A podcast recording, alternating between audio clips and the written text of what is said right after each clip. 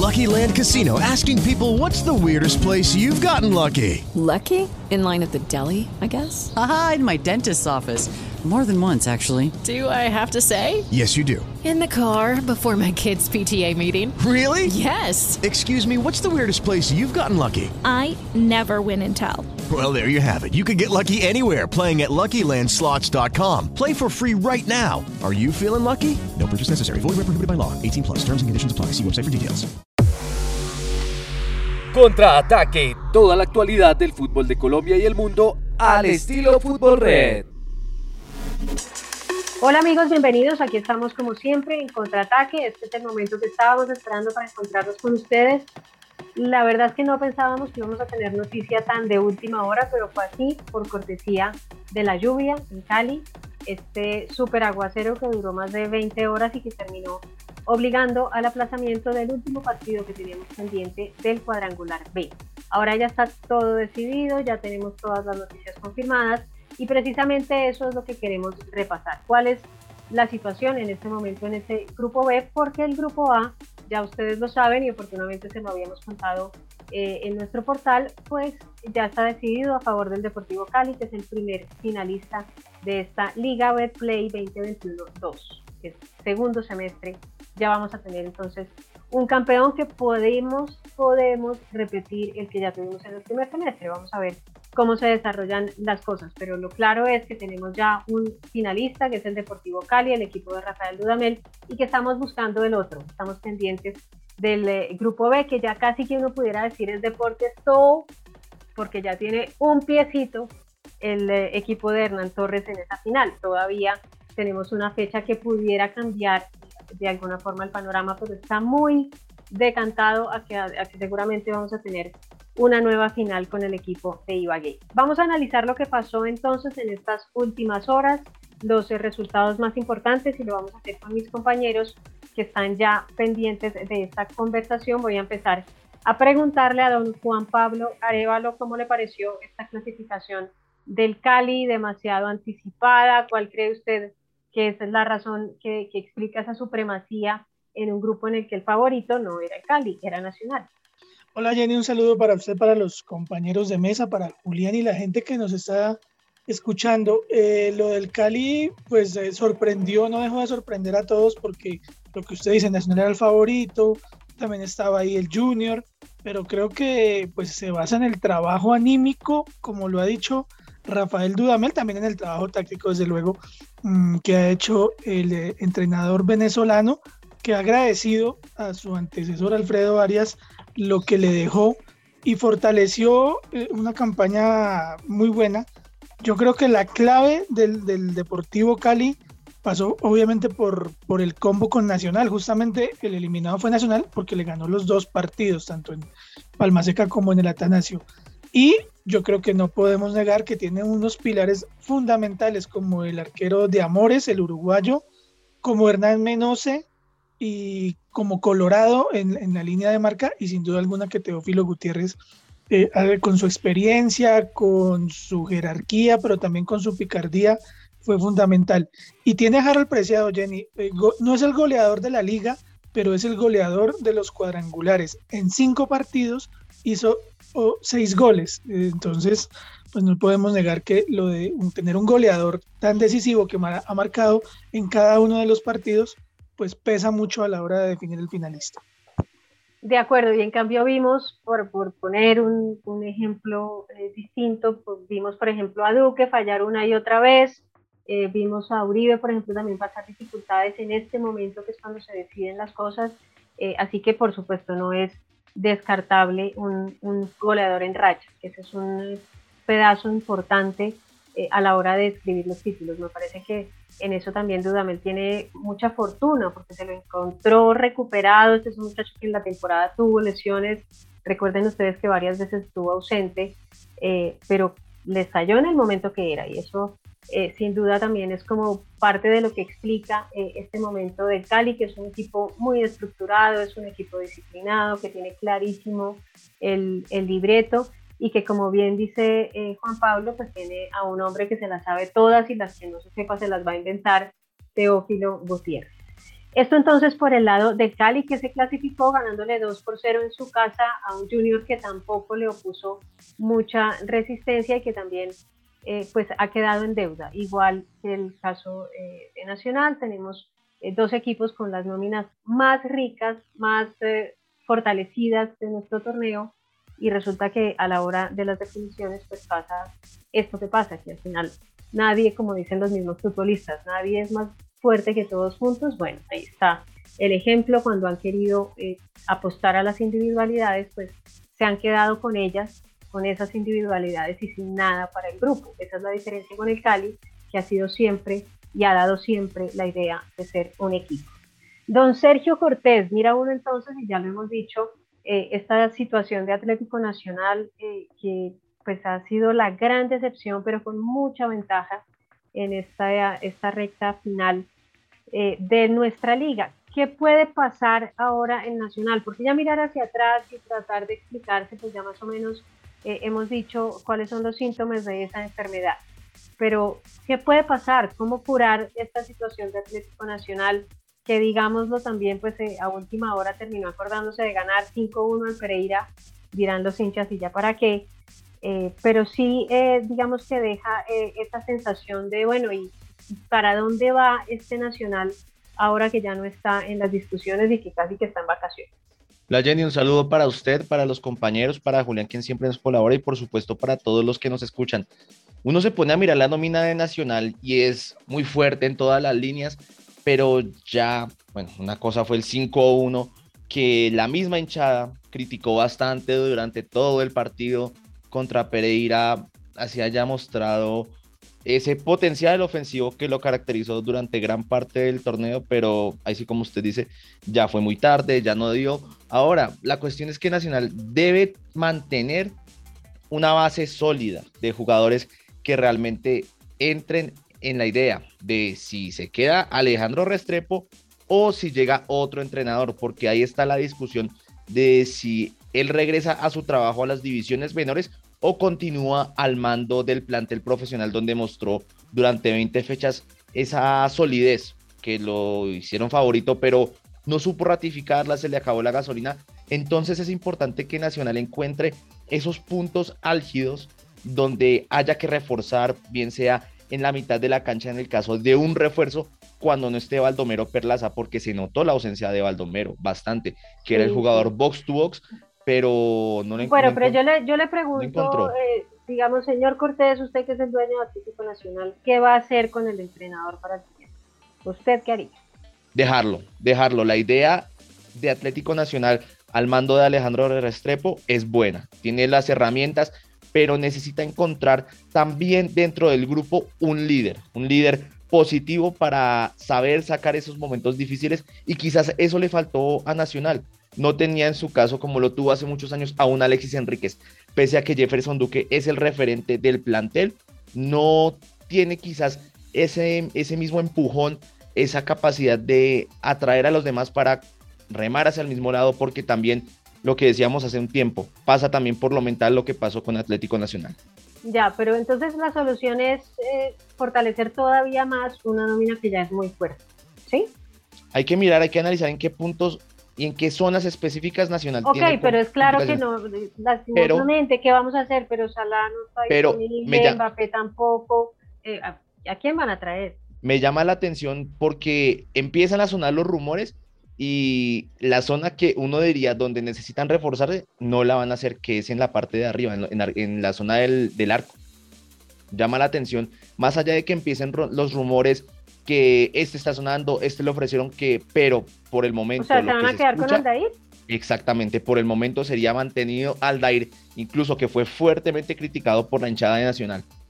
Ya, bueno, esto es una apuesta, esa es una apuesta valiente, ¿sabes? Que a mí esa no, me molesta tanto, me parece valiente de parte del club que lo quieran eh, cuidar, pero, pero me sigue pareciendo, eh, la verdad, y no es una cosa personal, ni no tengo nada contra el, contra el jugador, pero me parece que está dando una ventaja muy importante nacional frente a otros equipos que sí están más cubiertos en la zona del arco. Ya lo dicen todos los entrenadores eh, con experiencia, los que han sabido ser campeones en Colombia.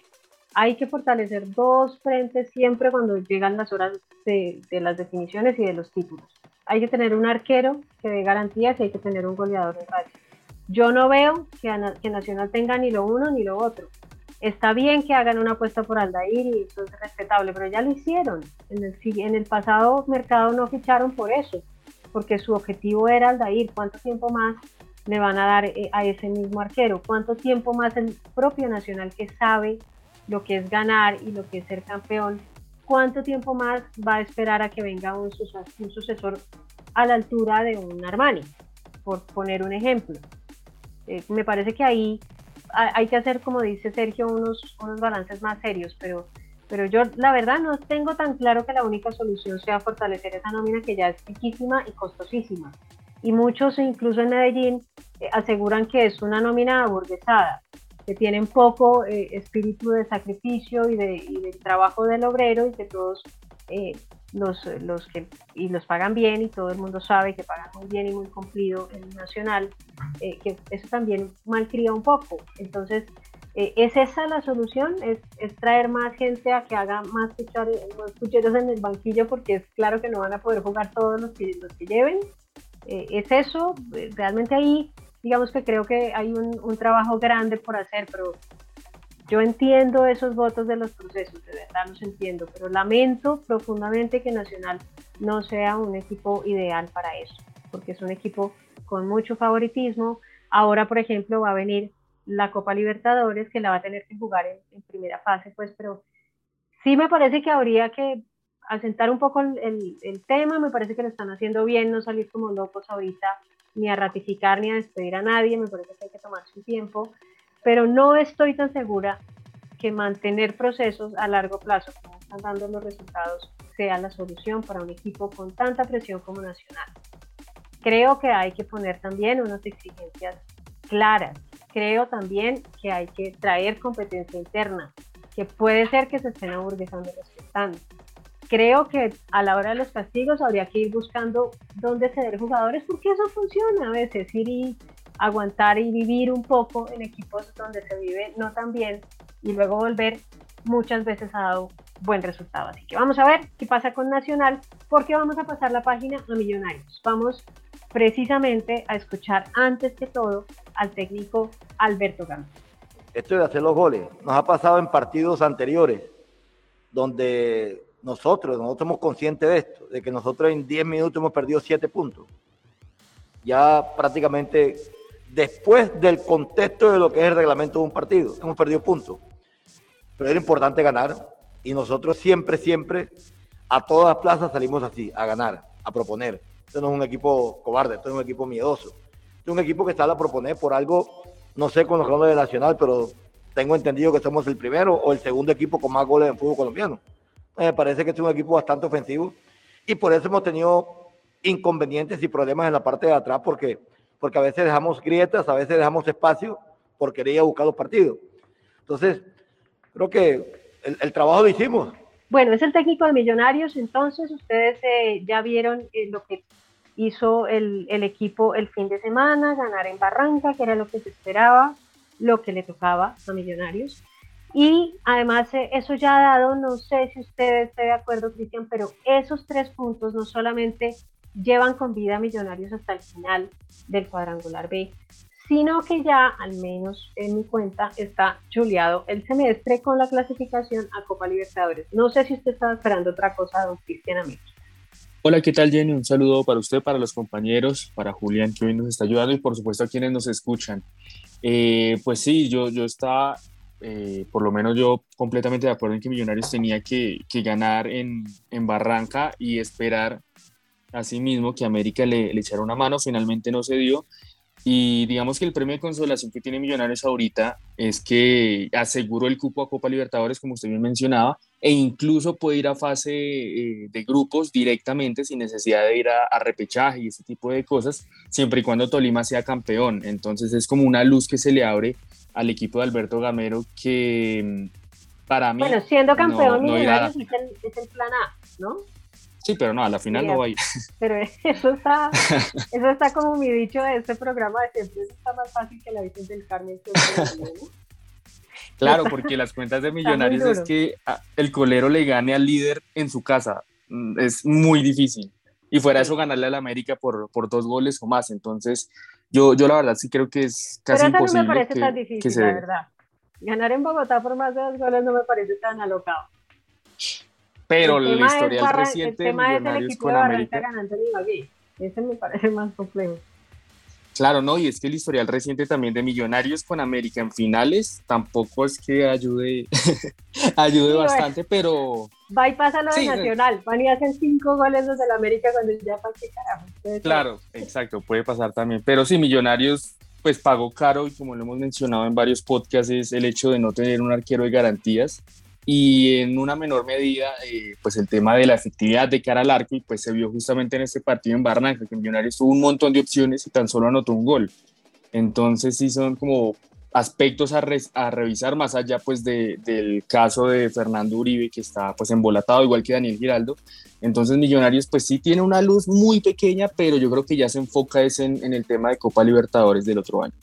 Bueno, y usted que está poniendo el tema de Copa, ¿cómo ve ese escenario? Porque lo ha mencionado ya, el caso de Uribe y el caso de Giraldo, que ya más o menos se sabe que están para exámenes médicos en Atlético Junior, que ya está listo el acuerdo, los, los jugadores, el club ya más o menos tienen eh, acordada la situación, lo que, lo que digamos, y eso hay que recordarlo. En, eh, en Junior, el tema de pasar el examen en médico no es trámite. En Junior es complicado pasar el examen médico. Así que ahí se puede eh, trabar un poco alguna negociación, pero digamos que lo más duro, lo más complicado, que es el acuerdo, el contrato, ya más o menos está adelantado. Pero sí digamos que se van a ir dos jugadores muy importantes, que también están sonando otros. Eh, ¿Cuál es eh, el panorama eh, de Gamero ahora que tiene un equipo en Copa? ¿Qué va a buscar? Ya tiene a Montero que resuelve uno de los problemas que menciona Cristian, pero digamos, ¿cuál es eh, el, el futuro? ¿Para dónde va a ir Millonarios ahora que empieza a perder estos jugadores que han sido parte de su columna vertebral? Sí, Jenny, pues en primera medida, y que es algo que ya se ha fortalecido pues en la gestión de Camacho y, y Gustavo Serpa, es potenciar la cantera, lo cual pues no, no es muy acorde al, hecho de jugar Copa Libertadores, pero esa es la principal misión de, de- en este momento, es potenciar la cantera y mucho más ahora, por ejemplo, en el caso Giraldo, que ya vuelve Cliver Moreno, que fue importante en el primer semestre, pero pues en tema jerarquía y ese tipo de cosas pues no, no se le acerca. Entonces Millonarios primero tendría que salir a buscar delantero porque se va, o bueno, se iría Fernando Uribe, Ricardo Márquez es un hecho que no sigue y pues Millonarios no tiene más delanteros porque Javier Valencia ahora es, lo usan como extremo, entonces esa es la prioridad, ya usted bien mencionó que Montero pues ya es un gran alivio pues para el equipo porque ya, ya hay un arquero de garantías. Y por otro lado también está el tema defensivo, porque por ejemplo en, en la parte de laterales, en el sector izquierdo, Omar Bertel no tiene un suplente, no tiene alguien que le compita. Por el derecho, pues Andrés Felipe Román en cualquier momento se puede ir y en la pareja de centrales no hay un central derecho que pueda suplir a Andrés Ginas en dado caso que pues también se habla que pueda tener ofertas. Entonces Millonarios tiene tanto la defensa como el ataque con necesidad de reforzar, mientras que en el medio campo yo creo que con, con la cantera y con los volantes centrales que tiene pues podría improvisar, pero pues eh, ya todos sabemos que para participar bien y dejar en alto el nombre de Colombia en una Copa Libertadores se necesita jerarquía y pues por ahora Millonarios en ese sentido solo tiene a Montero. Muy compleja sí la situación. Está bien celebrar hasta ahora. A mí me parece de verdad que Millonarios ya con estar en Copa Libertadores ha asegurado buena parte de su temporada. Me parece que es ideal, por supuesto, haber llegado a la final.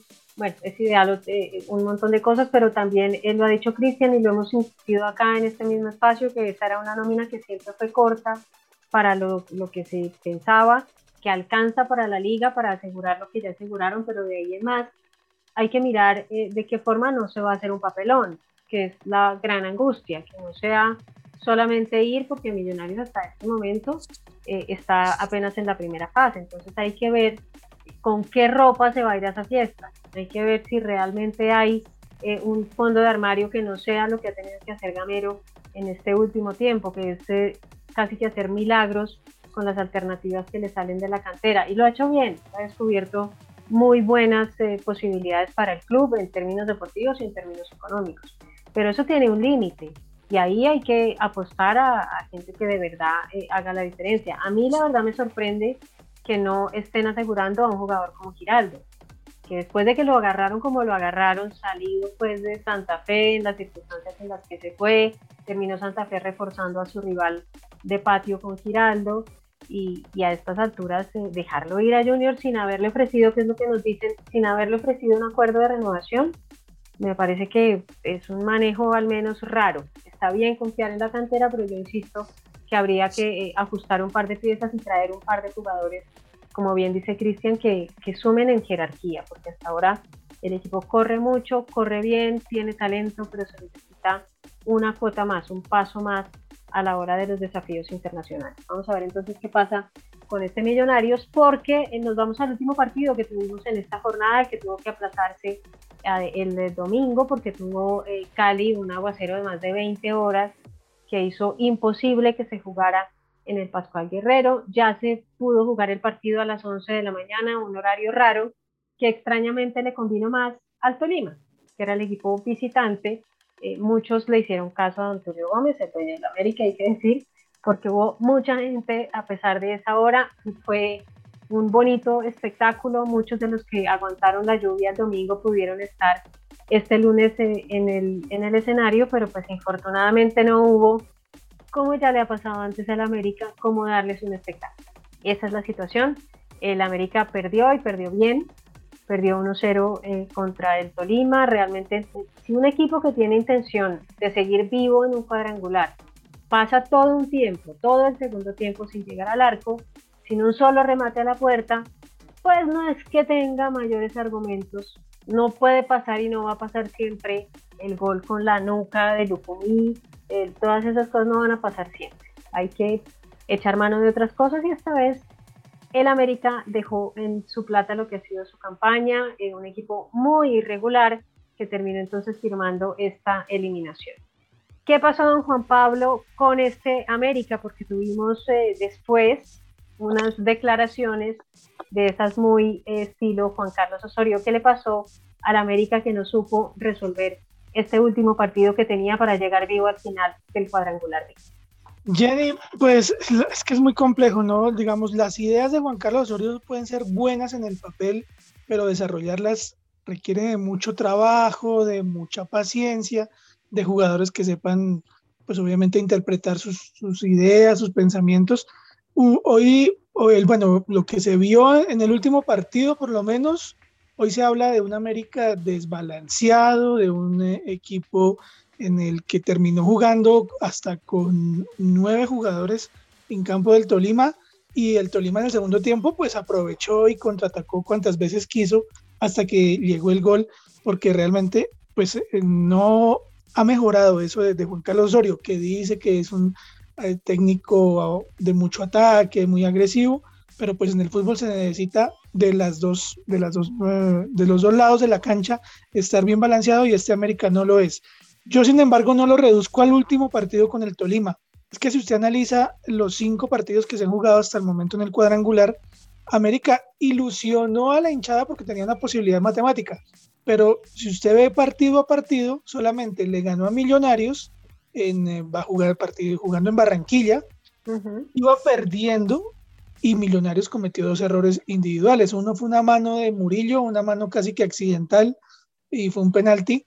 Y luego un error de Esteban Ruiz, que es el discutido arquero de Millonarios. Es decir, tiene mérito el América en ese triunfo, pero no se puede negar que fue también gracias a errores casi que infantiles, sobre todo el, de, el del arquero Ruiz, para ganar ese partido.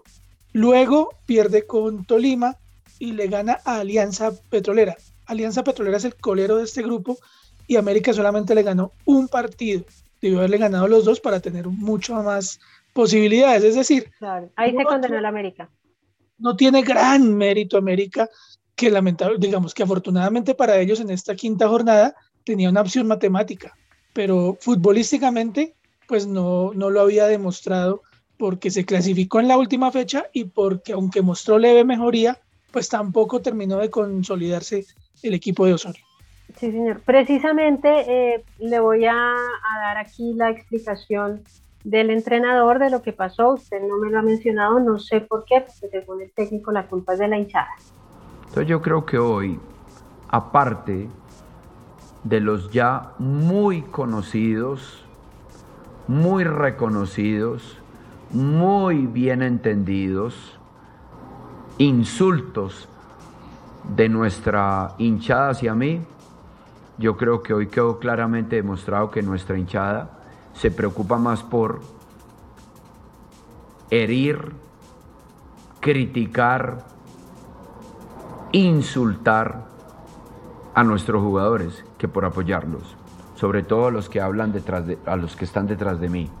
Bueno, yo la verdad no, no creo que haya que ahondar mucho, me parece que el, día que, que, uno pierde por sus propias fallas habría que tener la gallardía de salir a hablar de eso y no ni de los hinchas, ni de la selección Colombia, ni del clima, ni de eh, las cosas que están siempre por fuera de la cancha. Me parece que no, no, no hubo una correspondencia entre lo que se vio en, la, en el campo y, lo que dijo el técnico Osorio. Según él, el América fue superior a su rival. Yo la verdad, en todo el partido nunca tuve la sensación de que el América fuera superior eh, al Tolima, salvo un par de tramos, cinco minutos al arranque, un, par de jugadas muy excepcionales, pero yo nunca vi que el Tolima sufriera para ganarle al América de Cali. Me parece que eh, aquí habría que reconocer otras cosas que pues eh, lamentablemente no, no, vamos a obtener del señor Osorio. Ya se habla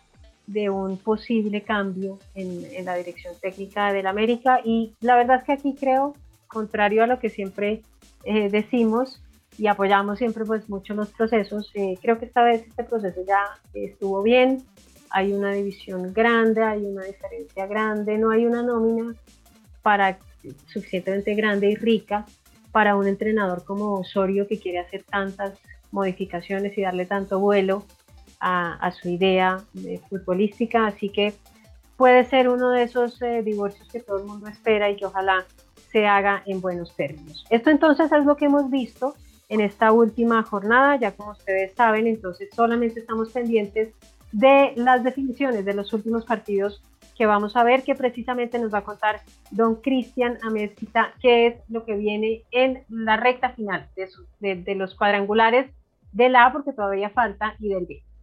Claro que sí, Jenny. Recordemos que por el aplazamiento del partido de, del América se movieron las fechas, pues en pro de darle descanso a, a los futbolistas.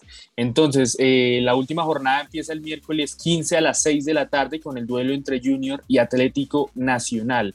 Y a las 8.05 de la noche, el Deportivo Pereira recibe al Deportivo Cali. Recordemos que en este grupo ya el Cali es finalista. En el grupo B, eh, los dos partidos se jugarán el jueves 16 de diciembre a las 7.45 de la noche. Por un lado está Millonarios América y por el otro Tolima Alianza Petrolera. Y las fechas de la final son el duelo de ida son el 19 de diciembre y la vuelta se disputará el 22 de diciembre. Bueno, entonces ustedes ya saben, dos días antes de Navidad vamos a tener el campeón, que si todo pasa como estamos pensando, será el Cali, que ya está listo, y seguramente el Tolima, que está muy cerquita. Vamos a ver qué pasa en esta semana. Rápidamente nos cuenta Juan Pablo Arevalo sobre este calendario que ya tenemos, cuáles son las cuentas, qué, qué debe pasar en este último eh, partido que van a jugar los eh, integrantes del grupo B. Sí, señora. Bueno, Tolima tiene la opción más clara, tiene que, bueno, juega de local contra Alianza Petrolera, que es el colero, y que solo ha ganado un partido hasta acá. Tolima gana o empata y es finalista, sin importarle el partido en Bogotá. Sin embargo, se podría dar que Tolima pierda y ahí entra a jugar Millonarios.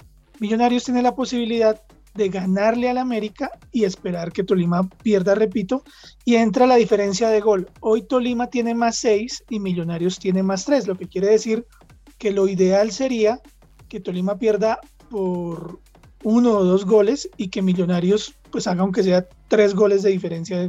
Si pierde por uno, pues le alcanzaría, le alcanzaría con, con dos goles para, para pelear esa, esa, posibilidad. Si Tolima llegase a perder por dos goles, y quedaría con más cuatro y Millonarios también tendría que ganar por dos goles para superarlo en la diferencia de gol.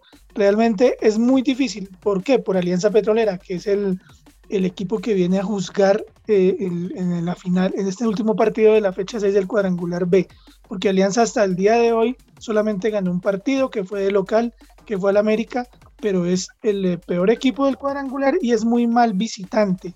perdió con Millonarios 3 a 0 en Bogotá, volvió a caer con América 2-1 en Cali, entonces no se ve por dónde pues Tolima llegue a perder con Alianza Petrolera. Sí, es difícil, pero bueno, es fútbol, de pronto ahí pasa una cosa de esas, pero insisto en mi teoría, eso es más fácil que la Virgen del Carmen suelte niño, ¿no? Seguramente no vamos a tener mayores sorpresas, pero aquí vamos a estar por si alguna cosa fuera del libreto llega a ocurrir. Voy a terminar esta conversación con don Sergio porque le quiero preguntar, Sergio, ¿a usted alguna vez le tocó una repetición de sorteo de la Champions League? Uno diría que ese tipo de cuestiones no pasa a nivel UEFA, a nivel Europa, pero incluso acá en Colombia podría decirse que alguna vez, pero realmente es algo insólito, es increíble. Total, pues te cuento que a nosotros sí nos tocó, nos tocó en vivo. Primero dijimos que se iban a enfrentar Cristiano Ronaldo con Manchester United y eh, Lionel Messi con el PSG y de pronto resultó que no, le quiero contar que en medio del sorteo, a esta hora hay una empresa de software que ya no tiene el contrato gordo del año, que realmente quedó muy comprometida después de, este primer sorteo, porque al final fue una falla técnica, una falla de software aparentemente, según lo que explicó la UEFA, lo que obligó a que se repitiera eh, ese torneo, ese sorteo, perdón. Eso fue eh, de verdad la noticia, esto ha dado incluso para memes ha dado porque realmente fue una gran sorpresa. Como les decimos, tenían todo ya cuadrado en un primer sorteo, pero fue el Atlético de Madrid el que disparó la alarma, porque se dieron cuenta de la irregularidad que estaba ocurriendo en ese momento en el sorteo y pues no se, no se aguantaron en eso, sí, son muy, muy hábiles, muy pilos los delegados que envió el, el Atlético de Madrid porque se dieron cuenta que cuando el, el, llegó el sorteo de ellos, que al principio tenían una durísima llave contra el Bayern. Tampoco es que hayan cambiado mucho en el nuevo sorteo, pero ellos se dieron cuenta que había una anomalía en el, en el sorteo. Vieron que cuando llegó su turno, los posibles rivales eran Ajax, Bayern, Manchester United, Lille y Juventus. Pero en lugar del United, la balota que metieron fue la de Lille. Y eso por supuesto que iba a invalidar todo el resto del, del sorteo. Eso fue lo que entonces obligó a que se repitieran las llaves y al final quedaron, digamos, eh, en una situación más comprometida. El más molesto de todos fue el Real Madrid, porque en el primer sorteo había quedado contra el Benfica, suave.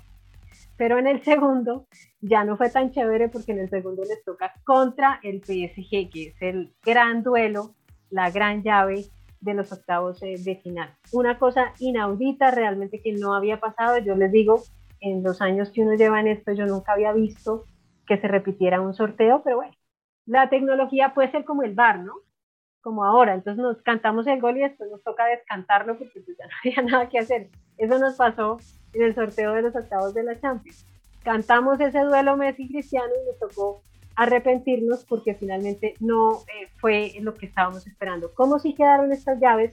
Para que ustedes se lo recuerden porque no están enterados de todo lo que ocurrió en las primeras horas de la mañana. Quedaron entonces las llaves así, PSG versus Real Madrid, Inter versus Liverpool, al Liverpool también le cambiaron el rival y no fue tan chévere, Villarreal versus Juventus, Atlético de Madrid versus Manchester United, Chelsea versus Lille, Benfica versus Ajax, Sporting Club versus Manchester City, al City le tocó fácil en el primero y en el segundo, y Salzburgo contra el Bayern Múnich. Si quieren saber más detalles de lo que ocurrió, pues vean como siempre en www.futbolred.com cuál fue la situación en la chat. A ustedes entonces, mis compañeros, muchas gracias por todas sus opiniones. A Julián, mil gracias como siempre por tu ayuda en la parte técnica y a ustedes que nos regalan tanto tiempo, mil gracias por estar ahí.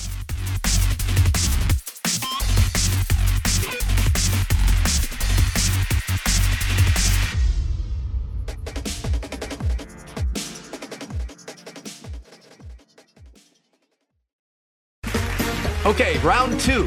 Name something that's not boring. A laundry? Ooh, a book club. Computer solitaire, huh? Ah, oh, sorry, we were looking for Chumba Casino. That's right. ChumbaCasino.com has over 100 casino style games. Join today and play for free for your chance to redeem some serious prizes. ChumbaCasino.com. No purchase necessary. Full prohibited by law. 18 plus terms and conditions apply. See website for details.